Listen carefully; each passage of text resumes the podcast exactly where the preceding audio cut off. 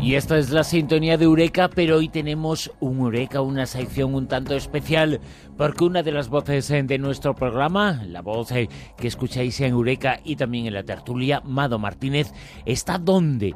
En el país eh, de los mayas, en el lugar que eligieron los mayas, una de las culturas desaparecidas, civilizaciones antiguas más fascinantes que hayan existido, como el epicentro de su lugar de vida en el Yucatán, en México. Mado Martínez, Mado, muy buenas. Buenas, ¿qué tal? Allí además eh, nos escucha cada vez eh, más gente gracias a las modernas eh, tecnologías en el Yucatán, que es un paraíso en la tierra, ¿eh? La verdad que sí que lo es. Yo puedo decir que ahora mismo estoy en el paraíso. Que estás exactamente en Puerto Morelos, ¿no? Ahora mismo en Puerto Morelos. Y has estado en todo el Yucatán. Pues he estado en, en, todo el Yucatán, no, todavía lo estoy recorriendo porque alquilé un coche para ir recorriéndolo, pero sí que prácticamente bajé del avión y me fui directa a Chichen Itza. Y de Chichen Itza me fui a Mérida a visitar los cenotes y luego estuve también por Valladolid visitando cenotes, visitando Ekbalam, otro gran yacimiento arqueológico a lo mejor menos conocido pero fascinante. Y desde aquí, desde Puerto Morelos, pues iré también a, a, Tulum y a toda la parte de la costa. Y también estuve en Uxmal, un sitio realmente precioso, un yacimiento maya divino.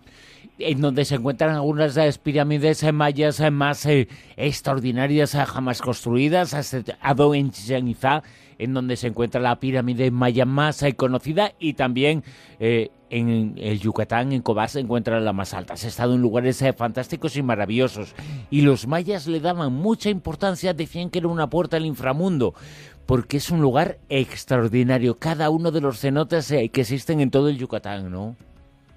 Vale, lo de los cenotes la verdad es que a mí me ha dejado realmente impactada. Yo nunca los había visto, sí que había oído hablar de ellos, pero pues eh, el, el, primero de todos que vi fue en Chichen Itza, donde hay dos, uno que está en el interior, que es el cenote sagrado, y otro que está en el, en el exterior.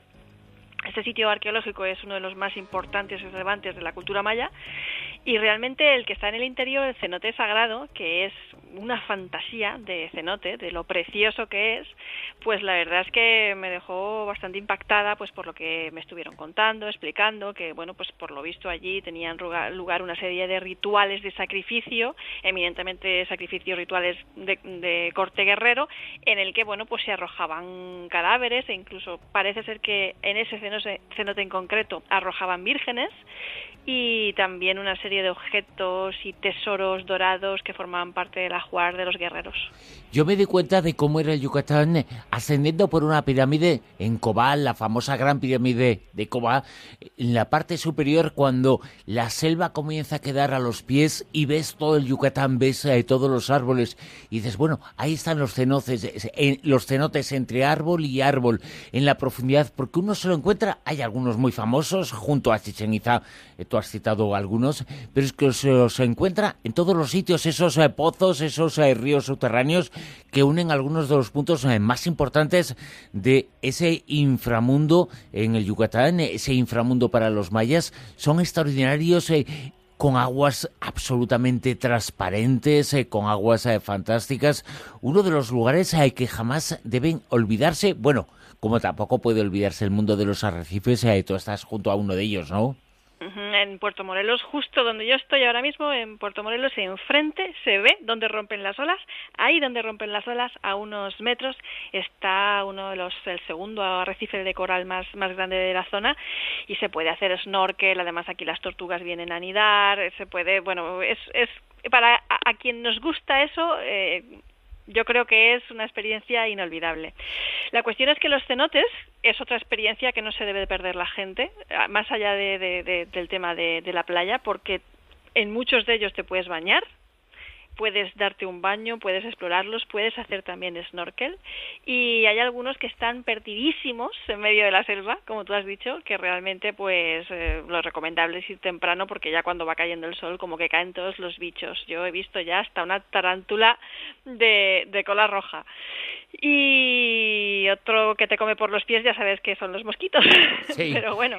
Ahí hay que muchos, me acuerdo que eh, para ir a un cenote fui en, un, en una especie de carro de estos que van como por una vía de a- antigua minera que iba tirada por, por unos por unos eh, caballitos y tardabas media hora cruzando la selva en llegar llegar a esos cenotes que están súper perdidos. Algunos me dieron un vértigo impresionante bajar porque era una bajada totalmente en vertical de estas que dices si me caigo me paito la crisma y ya no ya no salgo de aquí pero es una experiencia impagable y luego están los más famosos como Iquil y todo eso que son bueno un- un- una postal para la vista de tanta belleza Y ahora estás en un lugar eh, bellísimo como es eh, Puerto Morelos, eh, para la que la gente se ubique más o menos a mitad de camino entre Cancún y Playa del Carmen y muy cerquita Exacto. también de uno de los lugares más extraordinarios del mundo maya que es Tulum, ¿no? Yo creo que en- de las ruinas mayas que se pueden, los sitios arqueológicos que se pueden visitar en, en Yucatán, bueno, y en esta zona de Quintana Roo más bien, porque esto ya es Quintana Roo, yo creo que, que lo bonito de este sitio es que está junto al mar. Entonces, eh, pues mm, tiene, tiene, tiene esa gracia de, de la roca, de la piedra, con ese fondo azul, ese fondo marino. No es muy grande, en una hora y media se puede visitar, y es realmente bonito. Y bueno pues aquí pues ya sabes que, que vas caminando vas visitando los sitios arqueológicos te vas encontrando alguna iguana muy graciosita escondida entre las piedras de los sitios arqueológicos.